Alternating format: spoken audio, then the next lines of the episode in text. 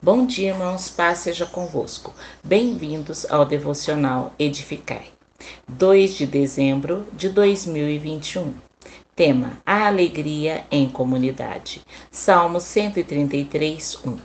Ó quão bom e quão suave é que os irmãos vivam em união. Ao verificarmos o dicionário, vemos que alegria é um estado de viva satisfação, de vivo contentamento, regozijo, júbilo e prazer. Atualmente, diante de tantos problemas, tragédias, enfermidades e todo o mal que assola esse mundo, parece impossível termos essa alegria. O salmista, ao usar a expressão quão bom e quão suave, passa o sentido de um significado que expressa o agradável prazer e sensação recompensadora. Será que podemos encontrar alegria vivendo em comunidade? Muitos acreditam que não e preferem se isolar.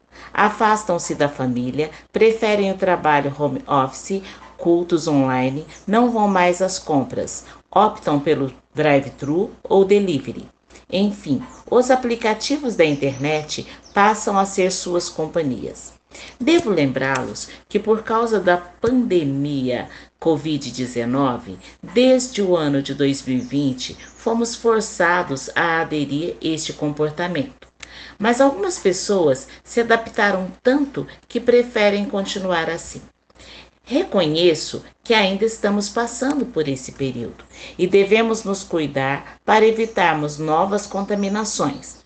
Mas foi bom quando voltaram os cultos presenciais e pude rever os amados irmãos, visitar amigos que há muito tempo não via, poder viajar, passear. Isso para mim é motivo de alegria. O objetivo de Deus é se, sempre é fazer o bem para o seu povo. Sendo assim, quando ele, através do salmista, fala da importância e da alegria que encontramos em viver em união, perde todo o desejo de nos isolarmos. Encontramos essa alegria em comunidade em Atos 4:32 ao 35. Todos os que creram pensavam e sentiam do mesmo modo. Ninguém dizia que as coisas que possuía eram somente suas, mas todos repartiam uns com os outros tudo o que tinham. Com grande poder, os apóstolos davam testemunho da ressurreição do Senhor Jesus. E Deus derramava muitas bênçãos sobre todos. Não havia entre eles nenhum necessitado, pois todos os que tinham terras ou casas as vendiam, traziam o dinheiro e o entregavam aos apóstolos, e cada pessoa recebia uma parte, conforme a sua necessidade.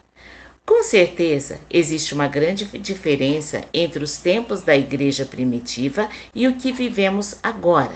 Mas uma coisa é certa: temos que nos envolver mais com a nossa comunidade, abraçarmos a causa dos fracos e oprimidos, visitarmos os órfãos e as viúvas, alegrarmos-nos com os que se alegram e chorar com os que choram.